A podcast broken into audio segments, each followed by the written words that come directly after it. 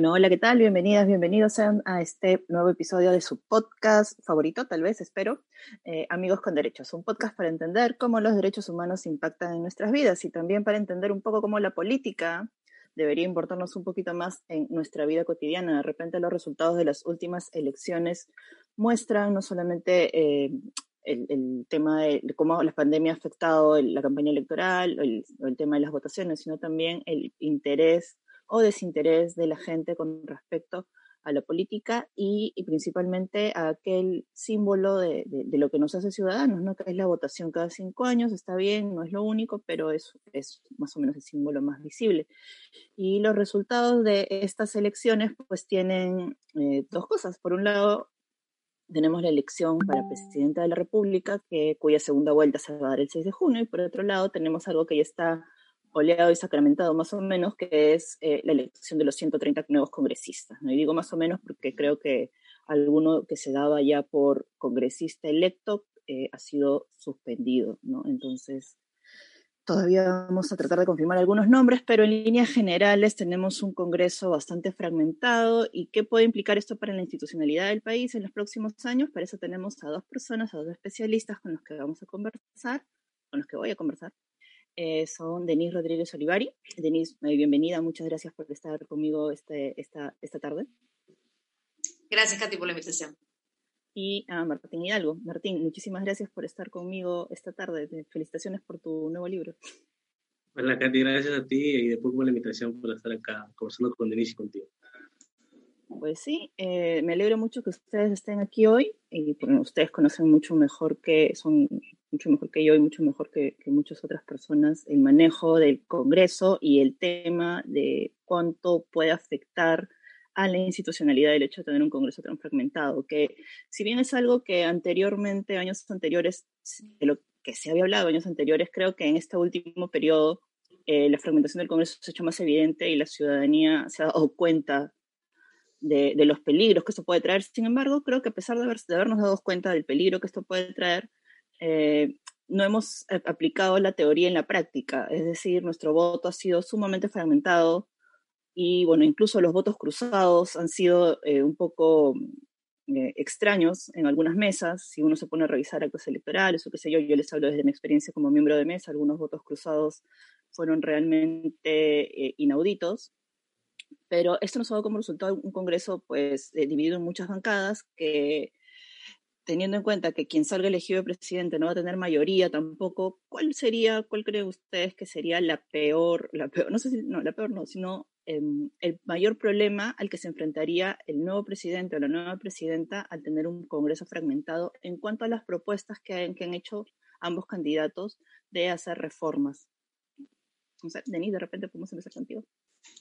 Bueno, la foto casi, casi final del Congreso nos da cuenta de, sí, un número nunca te visto de bancadas y también de una facción conservadora bastante alta, ¿no?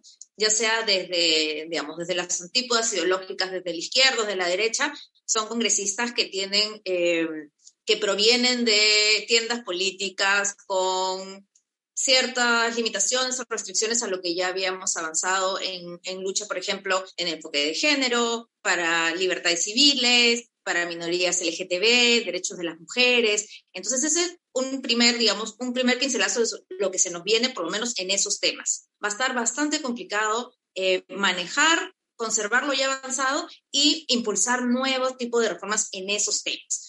Lo segundo es que, bueno, aumentan, el lado positivo negativo es que aumentan los costos de transacción porque al ser varias mini bancadas van a tener que ponerse más de acuerdo para, si es que decidiesen eh, tener un rol obstruccionista como lo vimos en el gobierno pasado. Entonces, por un lado, nos da cuenta de que va a ser un poco más complicado aliarse para ese tipo de cosas, pero al mismo tiempo también para otro tipo de cosas va a ser igualmente complicado, porque van a tener que gestionar entre esas bancadas. Y ya sabemos, y creo que Martín lo puede, lo puede mencionar con, con más precisión, porque él en su libro tiene toda esta, toda esta información, que entra un número determinado de bancadas y se termina desmembrando en muchas más. Entonces, si ahora tenemos muchas, probablemente al final del de, eh, periodo van a ser aún más. Sí, yo, yo, creo que además tenemos una situación inédita que es que partimos con un Congreso sí fragmentado, pero ya desmembrado, porque tenemos 10 partidos que hasta ahorita han pasado la valla, eh, con la expectativa de que Victoria Nacional pueda, pueda pasar, cada vez más lejana la, la, la, chance, pero ahí está todavía, hay como un millón y medio de votos todavía por, por contabilizar. Pero tienes 10 partidos, de los cuales 8 pueden formar reglamentariamente una bancada, porque tienen el lo que te pide el reglamento, que es tener cinco miembros como mínimo.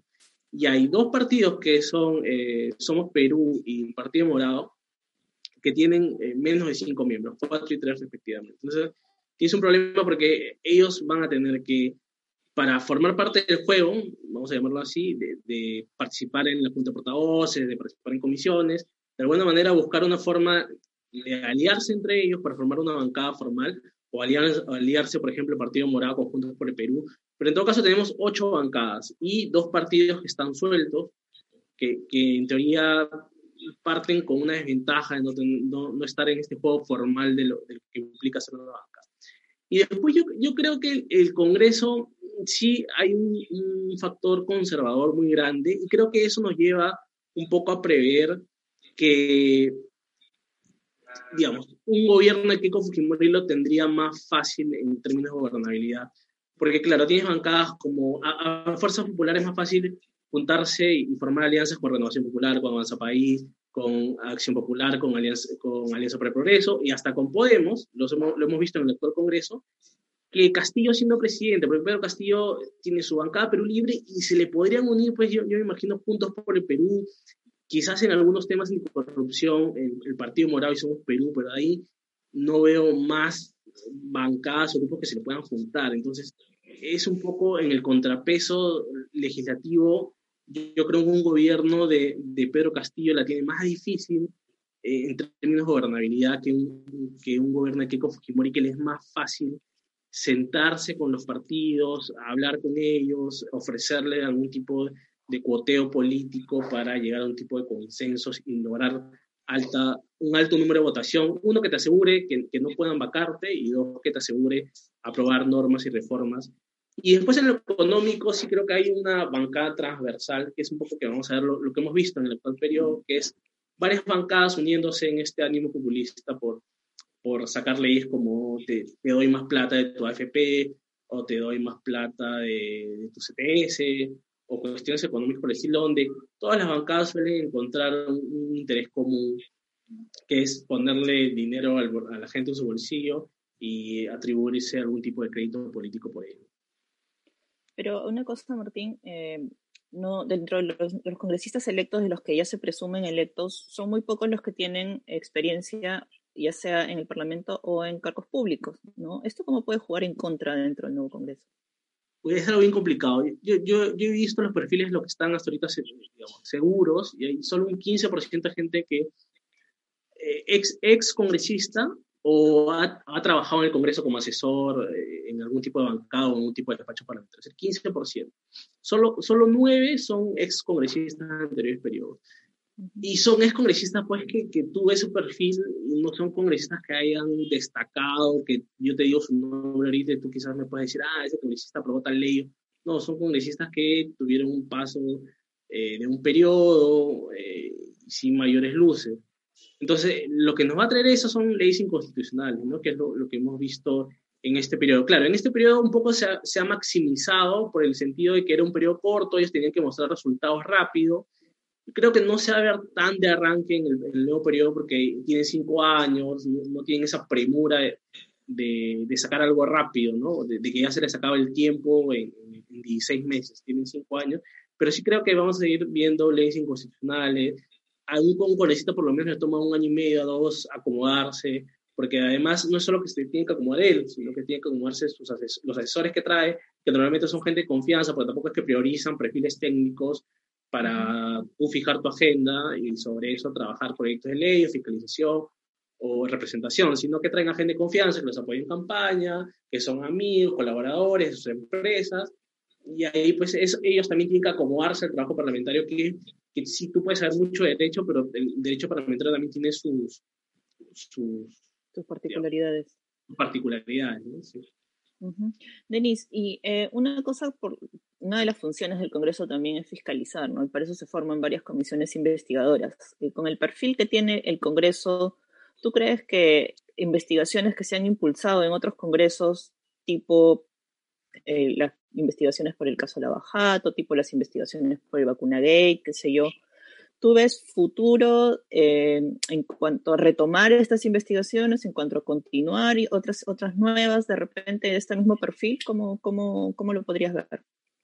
Bueno, sí, sin duda, para la ciudadanía, eh, bueno, el tema inmediato, urgente es el control de, la pandemia, pero un tema importante en los últimos años siempre ha sido eh, la lucha anticorrupción y estos escándalos de corrupción no han ayudado que esa, esa percepción disminuya. Entonces, en el marco de eso ya hemos visto grandes comisiones investigadoras, ¿no? La media comisión dirigida por Sergio Tejada, las dos comisiones de Lavajato, una con mejores resultados que la otra. Entonces, el tema es que, si bien es una prerrogativa del Congreso de la República tener ese tipo de investigaciones, también se pueden prestar para em, temas políticos, para instrumentalización de la política y de alguna manera eh, dejar por fuera la investigación a ciertos eh, políticos. No siempre tienen, digamos, como objetivo llegar a la verdad, sino también en algunos casos entorpecer o, digamos, empapelar o dilatar eh, procesos que están en paralelo en el Poder Judicial. Entonces, sí, el rol de estas comisiones fiscalizadoras sí tiene doble filo, ¿no?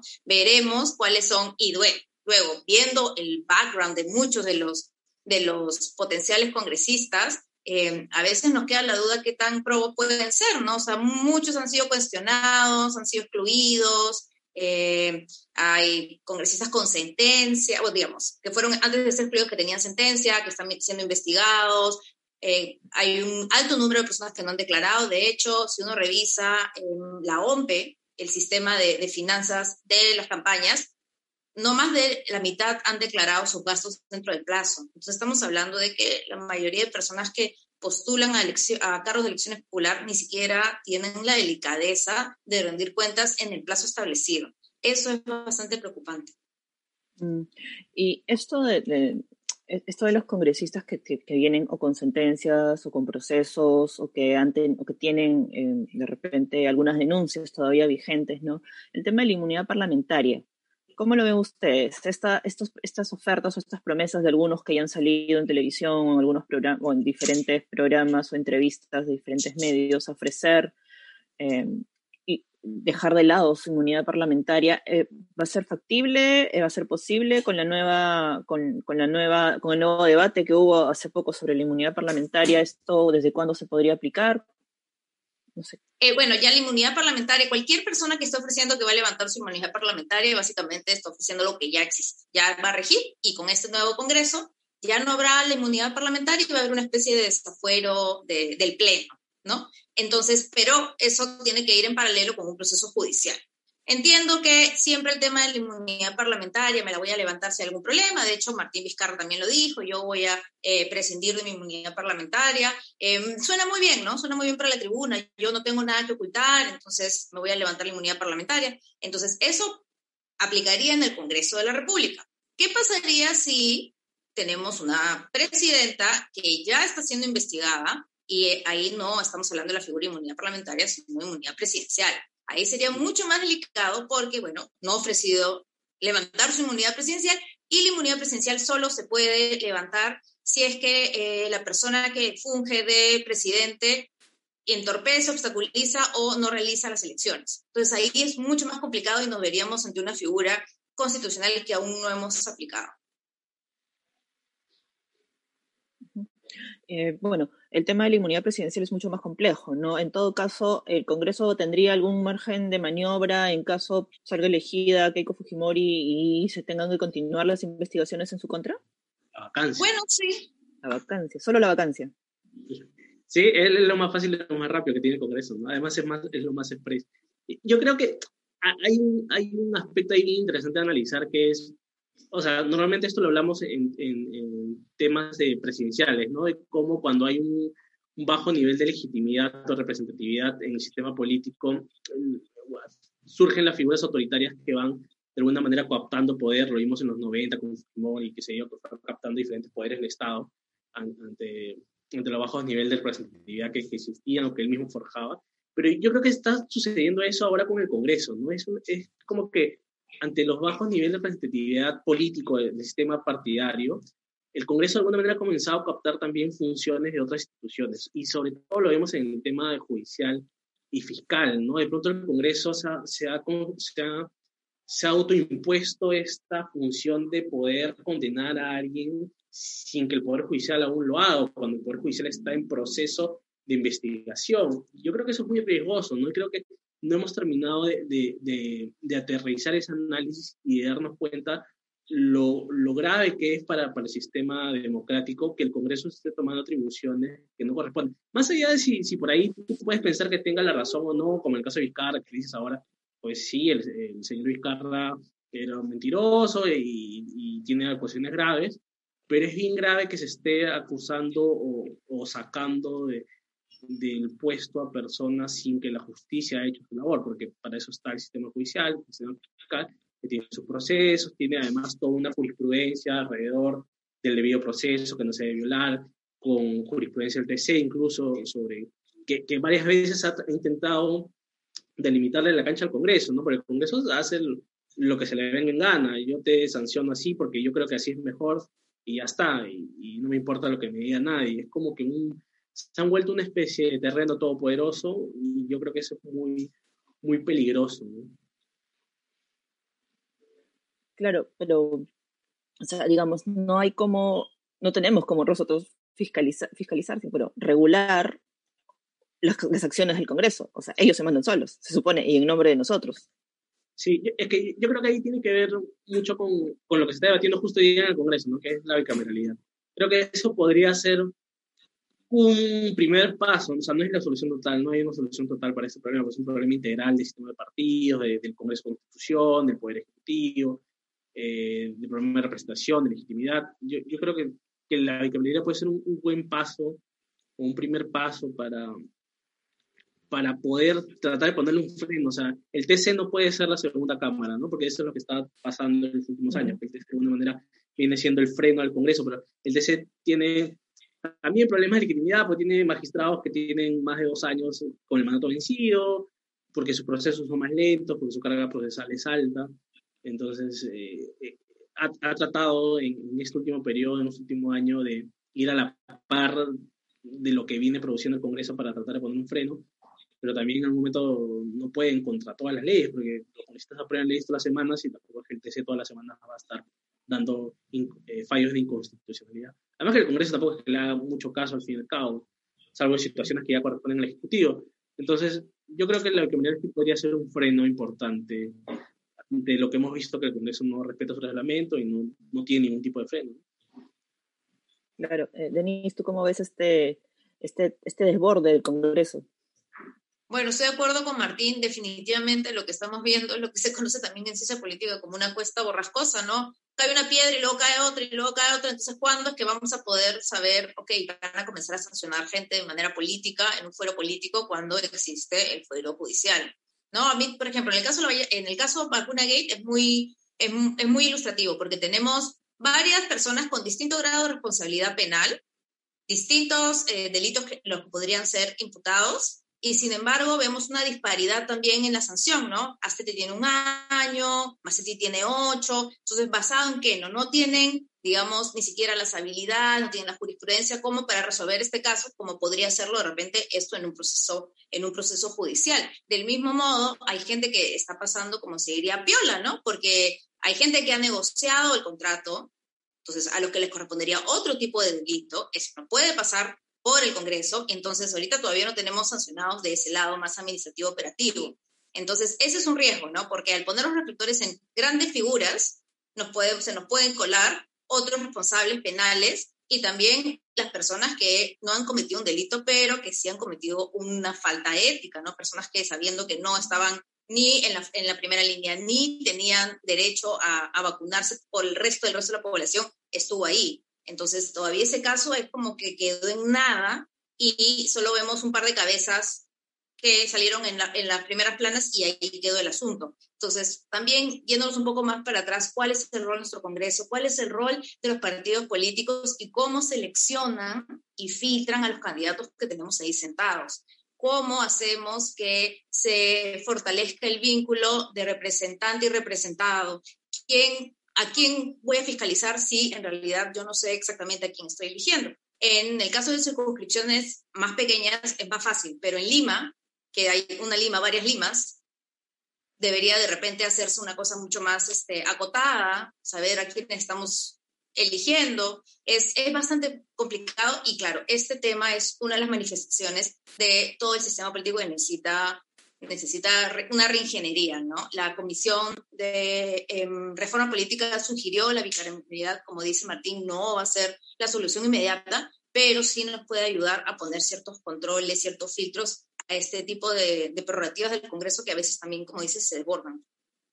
El tema de la bicameralidad que mencionaba Martín, que hoy día se está discutiendo en el Congreso, hoy, hoy estamos grabando el día jueves 22, eh, creo que ha pasado un corto intermedio, es, llegó una nota de prensa hace un rato, eh, y mencionabas, Martín, que el TC no puede ser nuestra segunda cámara, y sin embargo hay un candidato que ha prometido, o sea, Pedro Castillo específicamente, ha, dicho que quiere cerrar el TC, ¿no? ¿Cuáles serían las, consecuencias? Sabemos que, sabemos que sería un descalabro en nuestro sistema, en nuestro sistema político y legislativo también, pero eh, en, el, en caso se, se, llegue a dar, o mejor dicho, hay posibilidades de, que se dé, hay posibilidades de que estas eh, amenazas o esta...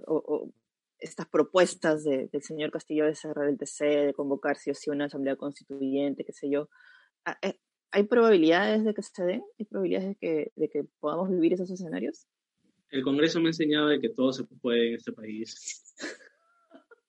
Y sí, se puede, se puede, que, que, que, no está bien, no es saludable para nuestro sistema democrático cuando, como lo dicen, necesitamos una reingeniería, es, es complejo, ¿no? Eh, pero yo creo que si Castillo va a apuntar por ese lado, va a encontrar una, una, fuerte resistencia a la cual no sé si va a poder resistir. Él, eh, de hecho, ya ha comenzado de alguna manera a, a, dar mensajes de moderación. Y yo creo que conforme vaya avanzando la campaña se va a dar cuenta que esos embates que tiene eh, han sido cuestión del momento y que no son viables políticamente. Claro, que se puede hacer, se puede hacer, pero políticamente no creo que sean viables. El TC es una, una institución que como dije, tiene algunos problemas, el tema de legitimidad en los magistrados que tienen más de dos años de mandato vencido, pero, pero que es una institución necesaria para ponerle frente al Congreso, para resolver temas como hace unos días salió un fallo donde el TC le prohibía a la TAM, por ejemplo, que, quería subir los precios para cuando hay, hay, traspaso de pasajes, una cuestión técnica así, pero sirve para, para ese tipo de, de, cuestiones el TC también. Entonces es una institución muy importante, es el máximo intérprete de la Constitución, que es la Carta Magna, la carta que, por la cual se conoce el país. Ahora hay otro rollo político que es el tema de la constituyente, la, nuevo, la nueva constitución que quiere formar. Pues también forma, se puede, pero es políticamente no sé si sea viable. Y, y, como un poco te decía al inicio de los contrapesos del Congreso, no sé si va a poderlo por el tema simplemente de los votos. Cuando los contrapesos en el Congreso van a ser súper importantes. Una cosa que mencionabas, Denise, tú al inicio, era que se va a tener, eh, va, a haber, va, a haber, mucha dificultad en ciertos temas en los que habíamos avanzado, ciertos temas como, no sé, la, la, identidad de género, de repente plantear el tema del, del matrimonio igualitario, ver el mismo enfoque de género en el currículo educativo, pero sin embargo, el hecho, el hecho de que las bancadas eh, o hayan, que hayan obtenido votos mayoritarios sean sobre todo conservadoras, pues también nos dice algo de las prioridades del electorado, ¿crees? O sea, en, sobre ese tema, eso quiere decir que nos importa, que este tema le importa, nos importa a mucha menos gente de la que pensamos, o que simplemente no está en la agenda de, la mayoría de, de, la población, sus intereses son otros. Totalmente, Katy. Creo que estas elecciones, todas las elecciones nos dejan una gran lección. Y estas elecciones nos han dejado esta gran lección que la agenda liberal, ya sea de centro, de derecha e izquierda, le pertenece a unos cuantos. Son la mayoría del Perú y, es lamentable, pero somos una mayoría. Son temas que nos interesa a la gente en el Twitter, a ciertos colectivos, a ciertos grupos, pero cuando se ponen en la gran palestra nacional, suelen, eh, no, no, suelen ser tan populares. La gente es, eh, al contrario, el gran grueso de la población suele ser mucho más conservadora el tema este de la famosa, el, el, enfoque de género conocido como ideología de género, no solo es en Perú, este movimiento está en Brasil, está en Colombia, entonces sí es algo mucho más regional, ¿no? Este conservadurismo, este retroceso en, en, en hablar de igualdad de oportunidades entre hombres y mujeres, eh, somos una sociedad siempre hemos estado bastante rezagados, ¿no? El tema de cuotas, llegamos mucho más tarde a la fiesta, por ejemplo, que Argentina, temas de aborto, ni seguimos eh, discutiendo sobre siquiera si va a ser un aborto libre en todas sus causales, la ley de identidad, o sea, son temas que nos gustaría que estuvieran ahí, pero lamentablemente no logramos conectar con un gran grueso de la población. Entonces, lo, simplemente el resultado de la votación es, es un reflejo de esto. Claro, y cómo lograr conectar con ese, con ese grueso de la población es complicado. Y bueno, para ir cerrando, eh, me gustaría que, que, los dos, pues, no, no precisamente que sean futurólogos, pero sí que, que, que, dentro de lo que se ha podido ver, de lo que va a ser el próximo Congreso, pues, ¿cuáles creen ustedes que van a ser las, las, las reformas que se van a detener y cuáles creen ustedes que son las cosas que se van a priorizar en cuanto, viendo el perfil de las bancadas?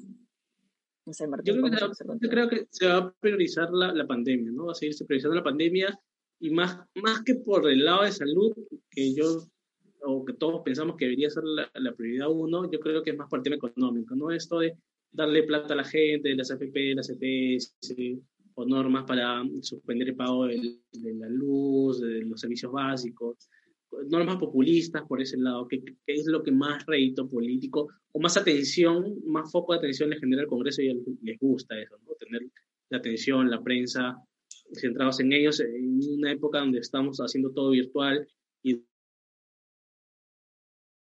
de las cámaras encima. Entonces yo creo que se va a ir por ahí la prioridad del Congreso. El Ejecutivo hay, hay yo también diría que es la pandemia, pero también hay que ver quién sale elegido, ¿no? Porque eh, Pedro Castillo hemos visto que su plan de gobierno no tiene nada sobre la pandemia. Eh, no, no, le he escuchado tampoco propuestas aterrizadas sobre, sobre cómo enfrentar la pandemia, más allá de, declaraciones generales que pueda dar.